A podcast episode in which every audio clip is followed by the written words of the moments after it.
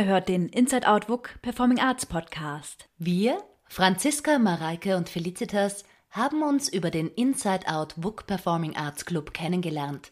Daraus hat sich dieser Podcast zum Thema Performancekunst entwickelt. Unterstützt werden wir dabei von Uli Koch und Esther Holland-Merten von der WUK Performing Arts. Performative Kunst kann überall stecken. Wir begeben uns auf die Suche und nähern uns dem Begriff Performancekunst über Theorie und Praxis. Mittels Gesprächen, Interviews und durchs eigene Tun tauchen wir ein in eine vielfältige Welt. Euch laden wir dazu ein, uns auf dieser Reise zu begleiten und selbst spielerisch zu forschen. Willkommen im neuen Jahr und zu einer neuen Podcast-Folge. Heute trifft Uli Koch das Kollektiv Saft zum Zoom-Interview. Am 3. Februar könnt ihr Burning Tissue von Saft auf okto.tv als Livestream anschauen. Viel Spaß beim Zuhören. Ich habe mich heute mit dem Theaterkollektiv Saft zu einem Zoom-Gespräch verabredet. Der dritte Lockdown zwingt uns dazu, weiterhin digital zu arbeiten und möchte auch gerne auf die neue Produktion des Kollektivs eingehen, das eben dieses dieses Credo, die Situation zwingt uns dazu, digital zu arbeiten, noch einmal so richtig schön in die Höhe hebt. Ähm, das Kollektiv Saft besteht seit dem Jahr 2018 und hat sich zum Ziel gesetzt, mittels queerfeministischer Arbeit oder auch dem Ausloten von kollektiven Arbeiten, wie solche Prozesse funktionieren können, ähm, sich zu beschäftigen und wird im Februar 2021 in Kooperation mit WUK Performing Arts ein Projekt umsetzen, das mal analog geplant und jetzt eben in den digitalen Raum ähm, weichen muss oder sich dort entfalten darf. Ist vielleicht noch schöner. Ähm, ich würde es das liebe Kollektiv mal gerne bitten, sich vorzustellen. Wer seid ihr? Wie habt ihr euch gefunden? Aber vielleicht mal, wenn kurz jede Person sagen könnte, wer sie ist und ähm, dann wie ihr euch gefunden habt. Ich bin Leona Strackerjan. Ich habe mit Sophie Steinbeck 2018 das Kollektiv gegründet ähm, und arbeite im Kollektiv meistens so in den Positionen ähm, Regie oder Performance. Ähm, und ich studiere parallel noch Transarts an der Angewandten. Genau, genau ähm, ich bin Massima Kalweit. Ähm, ich bin zum Kollektiv gekommen, weil ich mit Rebecca ähm, vorher den Bachelor zusammen in Hildesheim studiert habe, szenische Künste und bin jetzt gerade im Kollektiv als Performerin aktiv. Ähm, ich bin Sophie Tartorus. Ich bin bei der letzten Produktion im Jahr 2019 dazugekommen ähm, und bin im Bereich Kostüm und Bühnenbild dabei vor allem. Genau. Ich bin Rebecca Fuchsen. Ich bin auch seit 2019 mit dabei beim Kollektiv ähm, und studiere Critical Studies an der Akademie. Äh, ich bin Sophie Steinbeck und ich habe, wie Leona schon gesagt hat, mit ihr zusammen das Kollektiv gegründet und ähm, mache vor allem Textarbeit und Dramaturgie.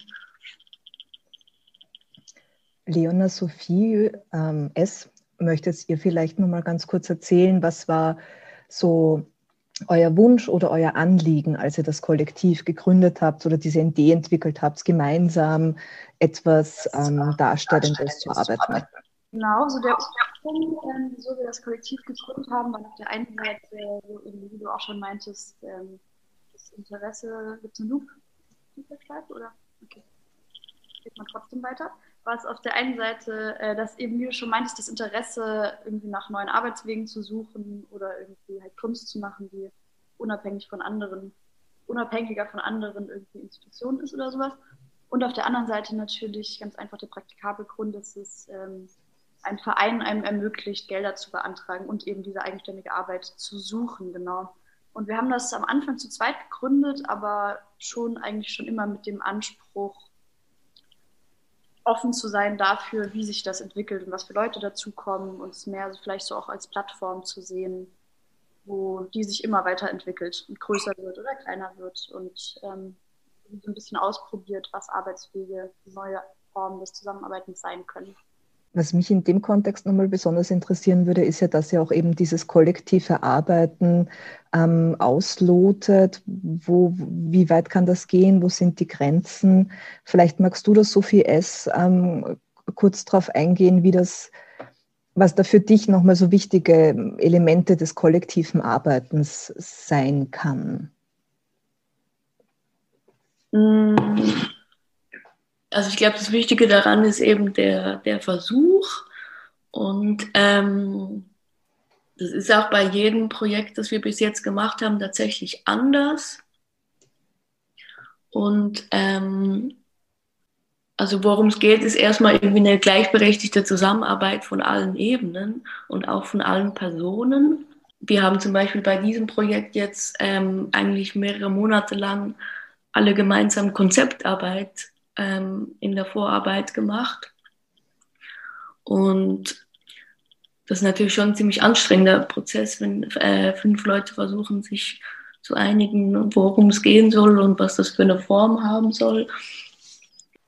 Aber man kommt natürlich auch an ganz andere Punkte, als wenn man sich irgendwie alleine was überlegt. Und jetzt gerade ist es aber so, dass wir ähm, halt dadurch, dass wir uns den Endproben nähern, schon eigentlich ziemlich geteilt arbeiten in unsere Arbeitsbereiche. Das heißt, so jede Person, so wie ihr es am Anfang beschrieben habt, hat einen spezifischen Zuständigkeitsbereich und arbeitet dann dort hinein. Ja. Genau, ich glaube, der Unterschied äh, ist ein bisschen, oder der größte und wichtigste Punkt ist, wie Entscheidungen getroffen werden. Ähm, und gerade ist es schon so, dass wir eigentlich alle unseren Bereich haben, in dem wir Dinge umsetzen, aber wichtig ist es dann eben immer zurückzukehren mit dem, was man ähm, gearbeitet oder gemacht hat in die Gruppe und dann gemeinsam darüber zu sprechen oder dann gemeinsam zu entscheiden, ob das der Weg ist, den wir gehen wollen oder nicht.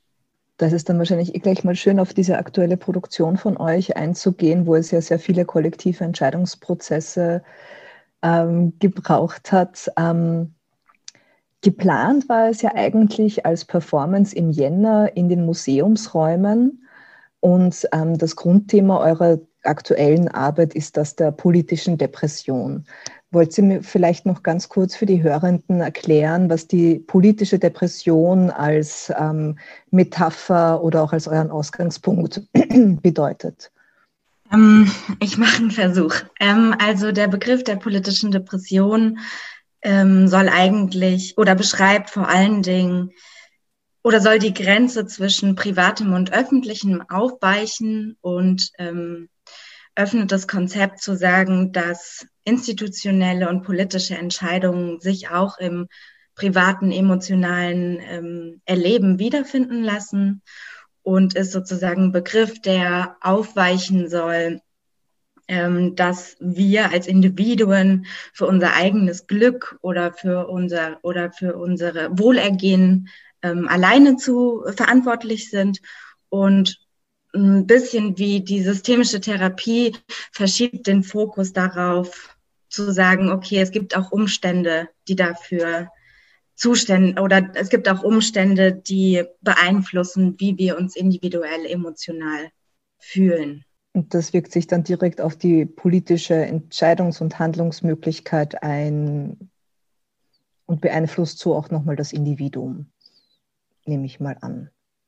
Genau, also der Begriff ähm, sagt oder möchte sozusagen so ein bisschen in den Mittelpunkt stellen, dass ähm, politische Entscheidungen sich auch in unserem privaten Erleben wiederfinden lassen und dass, ähm, dass, dass sozusagen, ähm, also da gibt es vielleicht auch so ein bisschen zwei Extreme. Auf der einen Seite zu sagen, okay, ähm, politische Depression schließt mit ein, dass Menschen sich vielleicht dem sich als politisches Subjekt entziehen und sagen, ähm, Politik hat mit mir nichts zu tun.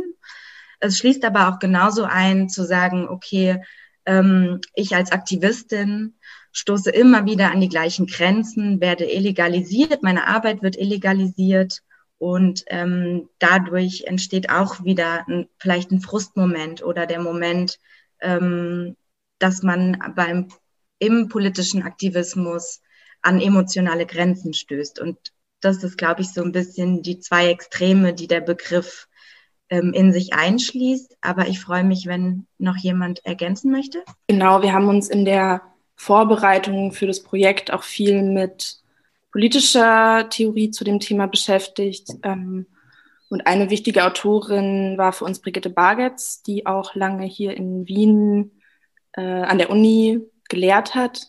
Ähm, und sie macht so eine Teilung auf zwischen ähm, Politik der Gefühle und gefühlte Politik, ähm, die beide eine Rolle spielen in diesem Begriffsuniversum sozusagen.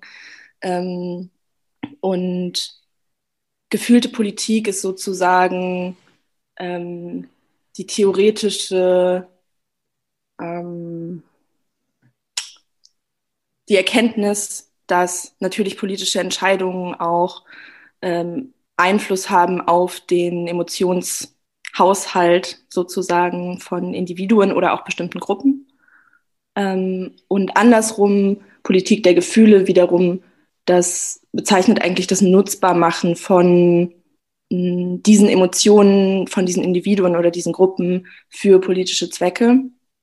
Ähm, und das ist eigentlich das, was Massima gerade schon ähm, so ein bisschen gesagt hat, nämlich, dass es im Grunde viel darum geht, äh, die Bereiche, also Politik als oft äh, sehr rational geframed und das Private äh, oft als sehr emotional, also als der Ort, an dem Emotionen Platz haben, geframed ähm, aufzubrechen und als ineinander verwoben beziehungsweise ineinander diffundieren zu begreifen. Das heißt nicht, dass beides dasselbe ist, aber dass es wichtig ist, die jeweiligen Einflüsse ähm, anzuschauen. Genau. Mhm.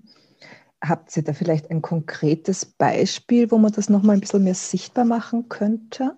Also ähm, auch eine wichtige Autorin in diesem Zusammenhang ist Anne Svetkovic.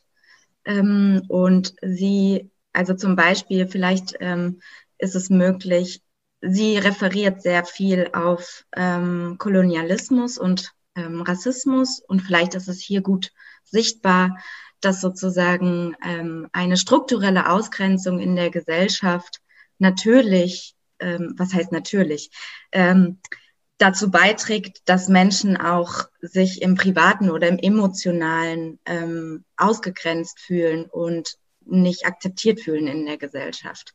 Und da, ähm, also ich glaube, im Rassismus ähm, lässt sich gut erkennen, wie sozusagen ähm, auf einer strukturellen, auf einer strukturellen Ebene ähm, gesamtgesellschaftlich, auch natürlich in, in bestimmten politischen Auswirkungen ähm, Entscheidungen getroffen sind oder wie die Gesellschaft funktioniert. Und dass das sich dann im Privaten, dass es dann aber nur im Privaten bleibt, dass ich als vom Rassismus betroffene Person ähm, alleine oder ja, so blöd es sich anhört, aber oft alleine den Kampf führe.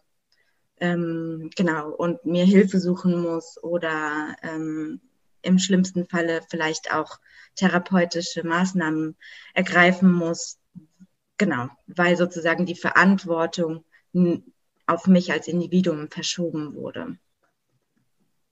Ähm, und das ist auch so ein bisschen der Grund, warum wir zumindest zu Beginn der Konzeptphase uns sehr viel mit dem Thema Therapie beschäftigt haben, ähm, weil in, wir in unserer Beschäftigung damit gemerkt haben, dass viele ähm, Aspekte dieses Themas eigentlich oder dass es wichtig ist, ähm, mitzudenken, dass viele Themen, die gerade in diesen privaten Bereich der Therapie irgendwie in diesem Bereich verhandelt werden, eigentlich Dinge sind, die ähm, politisch entschieden werden müssten oder geändert werden müssten, damit sich auch was an diesen strukturellen Problemen ändert.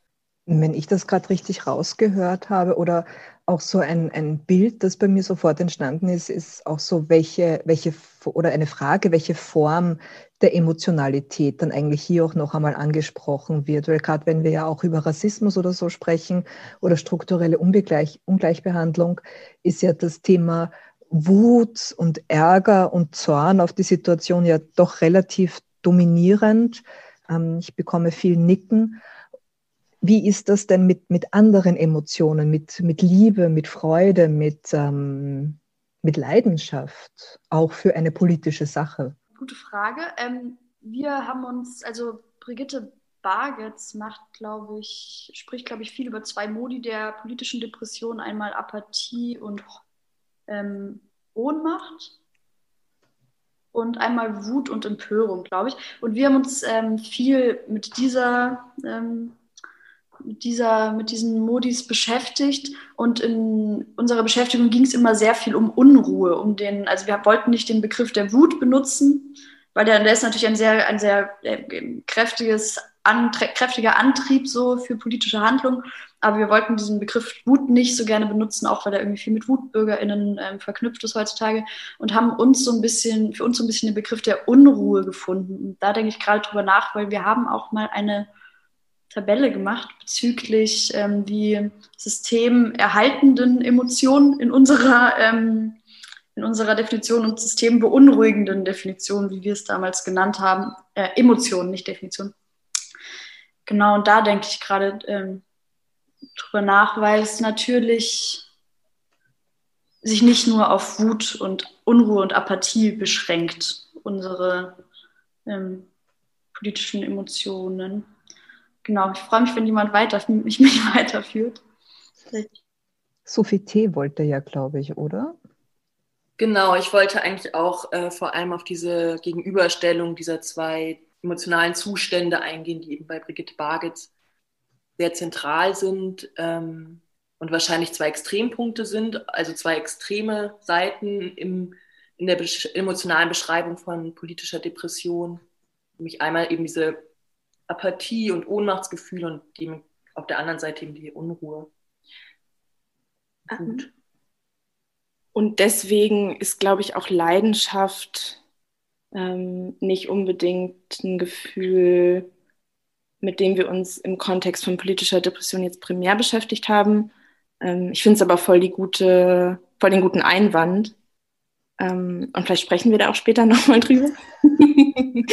ähm, was vielleicht noch, das ist jetzt auch so ein bisschen nochmal zurück zu dem, zu dem theoretischen Gerüst oder so, aber was mir gerade noch eingefallen ist, ist, dass natürlich ähm, auch spannend ist, beziehungsweise womit wir uns dann auch beschäftigt haben, ist, dass natürlich Emotionen und bestimmte Begriffe für Emotionen, also wie bezeichne ich eigentlich, wie ich mich fühle und was heißt das dann und worauf referiert das?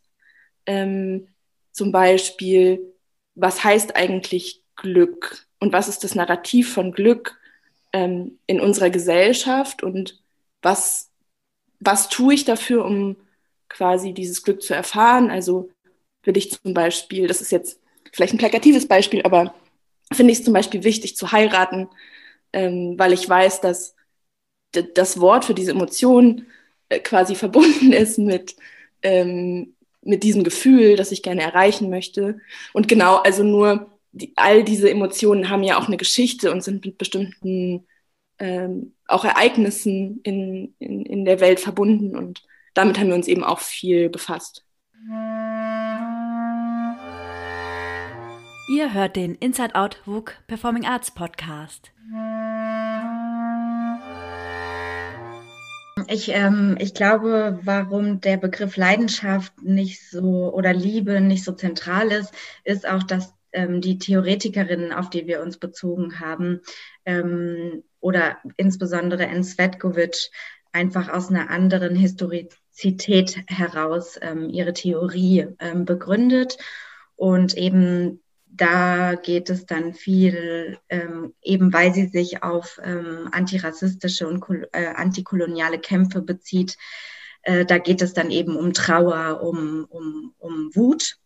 Ähm, aber ich finde, ähm, was, ähm, was natürlich spannend ist an den, an den Emotionen Liebe und Leidenschaft, ist, ähm, dass sie, und das ist schade, dass jetzt momentan der Begriff der Solidarität ähm, ein bisschen in, in, äh, in eine nationalistische ähm, Richtung ge, gedrängt wurde, dass, ähm, dass ich glaube und ich hoffe, ich kann damit für alle sprechen, dass ich glaube, dass Leidenschaft und Liebe ähm, eng mit dem Begriff der Solidarität äh, verbunden sind und ähm, hier eben eine andere Qualität liegt, und zwar die Qualität, ähm, die Bedürfnisse von anderen ähm, in den Mittelpunkt zu stellen, sich vielleicht ähm, zurückzunehmen, die eigenen Privilegien zurückzustellen, eben, eben für etwas ganz pathetisch ausgedrückt Größeres, für ein politisch größeres Ziel, für eine, Gemein, eine Gemeinschaft, die auf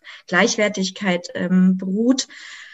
Genau, aber ich glaube, wir haben uns mit dem Begriff wenig auseinandergesetzt. Ähm, weil wir vor allen Dingen auf, ähm, also weil wir das, weil wir erstmal das Potenzial darin sehen, dass Menschen sich darüber bewusst werden, dass ihre Emotionen auch politische ähm, Größen haben und wir jetzt nicht unbedingt in, in, in in einen direkten Lösungsvorschlag gehen wollten, sondern erstmal in die Bewusstmachung, dass diese Verschränkung existiert. Genau, die Bewusstwachung und ähm, dann aber auch der Schritt der Kollektivität oder der Kollektivität, dieser Begriff, der war schon auch immer ein großer, ein großes Thema bei uns, dass das so mitschwang und eben genau diesen Schritt von einer individuellen Bewusstmachung zu einem Verstehen von, ich bin damit nicht alleine, sondern es ist ein kollektives Problem. Wir sind irgendwie alle, wir sind alle politisch depressiv. Und aus diesem Erkennen von einem kollektiven Leid oder einem kollektiven emotionalen Zustand in die, in die Handlungsfähigkeit, die auch aus einer Kollektivität heraus entstehen kann, zu gehen sozusagen. Ja. Und dann eigentlich da ja auch nochmal den Moment der Leidenschaft mit hineinnehmen, weil ja auch das kollektive Arbeiten ja ein, ein sehr leidenschaftlicher Moment ist, aus dem auch wieder was Neues entstehen kann. Und eins kann ja auch leidenschaftlich wütend sein auf das System. Ja, sehr spannend. Und ähm, das, die Produktion, die er jetzt ja realisiert, die, die hat ja schon einige Stadien der Entwicklung hinter sich. Mag da eine Person vielleicht mal kurz ein bisschen beschreiben, wie es von Plan A zu Plan, wo sind wir? Y. ja, sowas in die Richtung, wie es da gewachsen ist. Wir wollen nicht bis Z gehen, aber von A bis Y so ein kurzer Bogen. Ja, genau. Unser Ursprungskonzept, mit dem wir eingereicht haben, ähm, bestand daraus, dass wir ein fiktionales Zentrum für therapeutische Agitation gründen wollten. Sozusagen, in das die Zusehenden hineingehen ähm, und auf formaler Ebene wie in einer partizipativen oder interaktiven Performance sind und eben als PatientInnen am Geschehen irgendwie teilhaben und durch dieses Zentrum durchgehen, das sich dramaturgisch vielleicht an einer Therapiesitzung oder an einem Therapieverlauf orientiert und eben angereichert ist mit politischem, politischem Kontext bezüglich Österreich. Und da ging es uns eben auch besonders viel um diesen kollektiven Moment des gemeinsamen Erlebens und gemeinsamen Handlungen durchführen und als Individuum vielleicht da reingehen und die anderen Menschen auch erstmal ausblenden, wie man manchmal im Theater macht, und über diesen Abend auch ein kollektives Erlebnis irgendwie zu schaffen. Genau, dann kam Corona. Es wurde sehr schwierig, ähm, was mit, also allgemein für Veranstaltungen, aber vor allem bezüglich auch der Publikumsinteraktion, weil es natürlich ähm, auf einmal ein Thema war, dass man sich nicht nahe kommen durfte, auch Sprechen ohne Maske war schwierig. Allgemein, dass die Performenden, dass das Publikum sich frei im Raum bewegt, wurde irgendwie auch ähm, fragwürdig. Die Anzahl der Menschen ähm, war, auch, war auch ein Problem. Und es kamen ganz viele Faktoren hinzu bezüglich Corona, die unser Konzept sehr beeinträchtigt haben und im Endeffekt ähm, es, es, es, gab dann, es gab dann Überlegungen von uns, dass nur noch fünf Leute in die Performance können, sozusagen aus Platzgründen einfach. Ähm, wir hätten, sie mussten, mussten, sie hätten sitzen müssen, während wir performen und nur wenn wir nicht performen, hätten sie sich bewegen können. Sie hätten keine Gegenstände anfassen dürfen, außer mit Handschuhen und so weiter und so fort. Also ganz viele ähm, Komplikationen, die irgendwie eben genau diesen Moment des kollektiven Erlebens ähm, sehr schwierig machen, was natürlich einfach ein allgemeines Problem an der Corona-Situation ist, dass diese kollektiven Momente wegfallen so. Und ähm, wir haben sehr viel versucht, da irgendwie Wege für uns zu finden, auch irgendwie über, haben überlegt, ob wir über digitale Interaktion irgendwie die Interaktion wieder reinbringen und so und haben, haben aber ein bisschen gemerkt, dass unser Konzept einfach sehr darunter, darunter leidet und auch unser Interesse am Thema.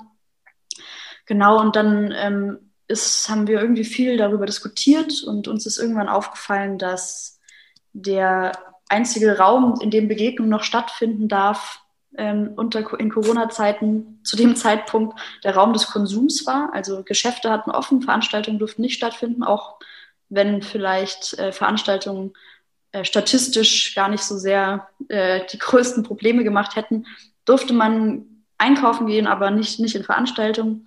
Und dann haben wir beschlossen, unser Konzept grundlegend umzuschmeißen, um irgendwie auch auf die aktuelle Situation zu reagieren und auf die aktuelle Lage bezüglich auch kollektiver Begegnung.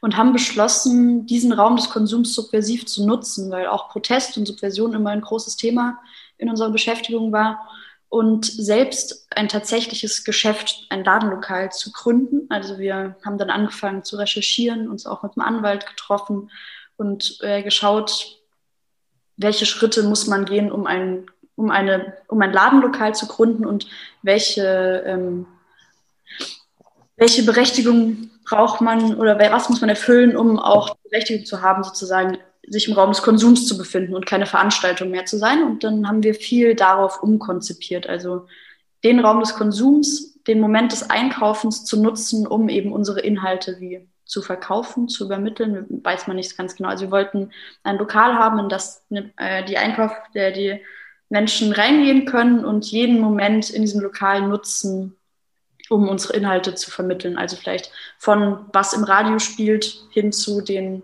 Verkaufsgesprächen, hin zu dem Produkt und so weiter und so fort. Genau, und darüber kam ähm, das Thema ähm, Konsum auch noch mal mehr in unsere Beschäftigung. Das war davor so peripher auch mit dabei, weil es natürlich ein wichtiger Moment in unserem neoliberalen Kapitalismus ist, aber es war jetzt kein Fokus. Genau, und dann haben die ähm, Ladenlokale auch zugesperrt unter Corona. Also man konnte nicht mal mehr einkaufen gehen und dann wurde auch wie dieser Plan ein bisschen, ähm, äh, geriet auch dieser Plan ein bisschen in Schwanken.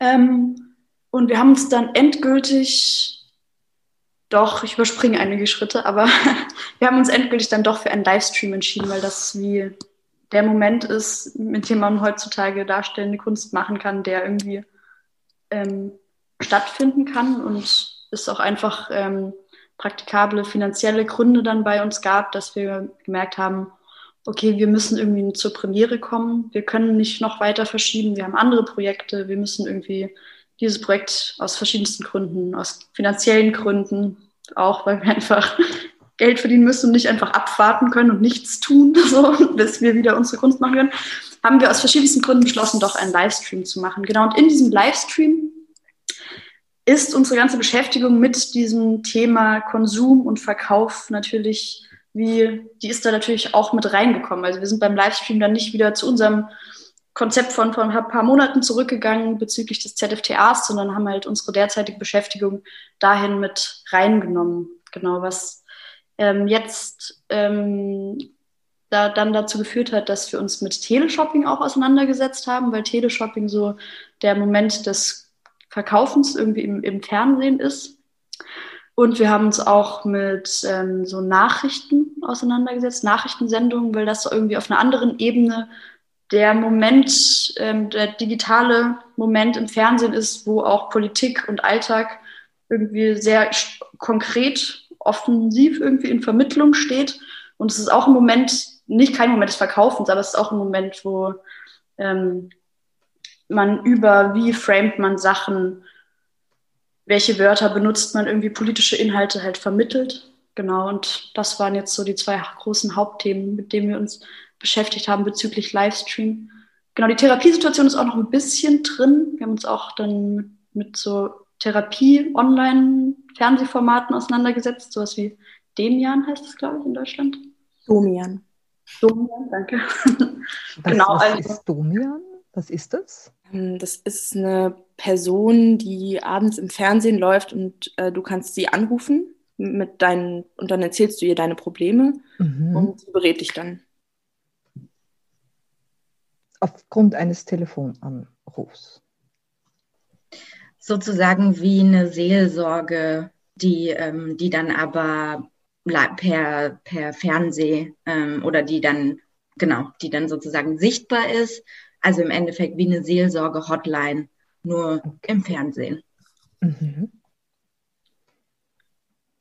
Genau, und bei diesen formalen Entscheidungen, auch für dieses Teleshopping und Nachrichten, war uns auch wichtig, dass wir was machen, was eben dieses Medium Livestream oder diese gefilmte Situation auch mitdenkt und nicht, also deswegen auch nicht dieses Zurückkommen zu, der, zu dem ursprünglichen Konzept, ähm, was eigentlich, äh, also was einfach total wichtig, wofür total wichtig diese Interaktion und diese Live-Situation, gemeinsame Live-Situation in einem gemeinsamen Raum gewesen wäre, sondern wir haben schon gemerkt, dass wir, wenn wir über dieses andere Medium gehen, dass wir das dann gerne auch mitdenken wollen, ähm, damit das auch sinnvoll passiert und nicht irgendwie eigentlich eh wieder Sachen von dem Konzept verloren gehen durch diese nicht vorhandene Situation, dass man sich in einem gemeinsamen Raum befindet, also live oder schon live, aber physisch anwesend. Genau. Und passieren wird das ja alles am 3. Februar um 20.30 Uhr, was von Okto auch live übertragen wird. Mm, Ihr habt jetzt ja schon einiges genannt. Ähm, wie, wie kann ich mir das als Zusehende, wenn ich sage, okay, das klingt jetzt alles recht spannend und interessant, ich schalte am 3.2. um 20.30 Uhr Okto ein. Wie, was, was wird da passieren? Was, was kann mich da erwarten? Wenn das so Teleshopping ist, kann ich dann anrufen oder kann ich dann auch meine Sorgen schildern? Was, was passiert? Man kann erstmal zusehen, man kann ähm, aber auch seine Sorgen schildern, man kann ähm, seine Momente der politischen Depression schildern und die werden dann in unserer Show auch ähm, verarbeitet, sage ich jetzt mal. Und man kann sich vor allem auch erstmal unterhalten lassen, würde ich sagen. Genau, also man kann per Telefon, per SMS und ähm, per Internet mit einem Fragebogen äh, mit uns interagieren und ähm, wir werden daran arbeiten, äh, backstage, dass dann diese Informationen ähm, während der Show wieder in die Show einfließen. Und ähm, man kann auch unser Produkt ähm, kaufen und bestellen. Ähm, wir werden das dann zusenden. Ähm, genau, und wir freuen uns vor allen Dingen, ähm, wenn ihr ZuschauerInnen äh, uns eure Momente der politischen Depression mitteilt, weil das für uns natürlich ähm, sehr interessant ist, die wir dann ähm, in der Show gemeinsam besprechen und analysieren, sage ich jetzt mal so. Genau, und das alles äh, in, einem, in so in diesen drei verschiedenen Formaten, ähm, die wir eben schon äh, erwähnt haben, dass wir uns mit denen intensiv auseinandergesetzt haben. Genau. Und ähm, wie Sophie auch schon gesagt hat, ähm, wir hoffen, dass wir euch vor allen Dingen unterhalten dabei. Das klingt auf jeden Fall sehr lustig. Und ihr, das Ganze findet ja dann im großen Saal im WUK statt. Baut ihr da dann so auch so ein richtig so ein Fernsehstudio hinein oder wie, wie schaut das dann aus? Das ist ja auch technisch eine ziemliche Herausforderung, diese drei Kanäle, Chat, SMS und Anruf, dann in den Saal hineinzubringen. Könnt ihr über das noch ein bisschen was erzählen? Genau, also es wird, wird ein Fernsehstudio aufgebaut, in dem aber sogar verschiedene Sets sein werden für verschiedene Shows. Wir werden mit einigen Kameras arbeiten. Ähm, genau, und es wird eben Möglichkeiten geben, als Zusehende auch teilzunehmen, eben einmal über Online-Möglichkeiten und über SMS. Genau, und das Ganze wird hoffentlich dann zusammengebaut zu einer lustigen und absurden. Das klingt auf jeden Fall sehr cool. Gibt es von einer Person jetzt gerade noch etwas, was wir noch gar nicht angesprochen haben, was euch aber extrem wichtig ist? Ah ja, die Show. Die Show heißt Burning Tissues, Transform Your Emotion into Motion. Genau, das hat, haben wir noch vergessen. Kein unwesentlicher Part, ja, wie das Ding auch heißt.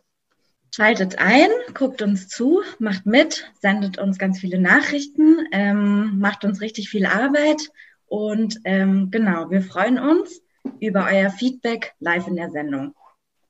Wir freuen uns. Wir lieben Arbeit.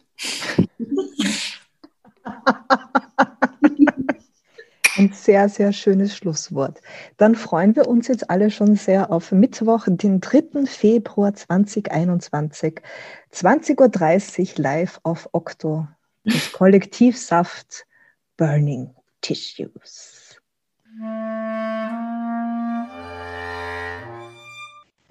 Danke, Uli, für das interessante Gespräch. Wir haben uns darüber Gedanken gemacht, wie wir im Kleinen, im Alltag Widerstand leisten können. Und Mareike hat noch eine Handlungsanweisung für euch.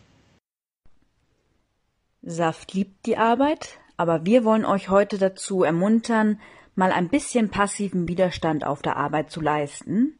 Also bleibt mal bewusst länger am Klo, quatscht ausgiebiger mit den KollegInnen oder erscheint unausgeschlafen, unausgeruht vom Wochenende in die Arbeit. Viel Spaß dabei!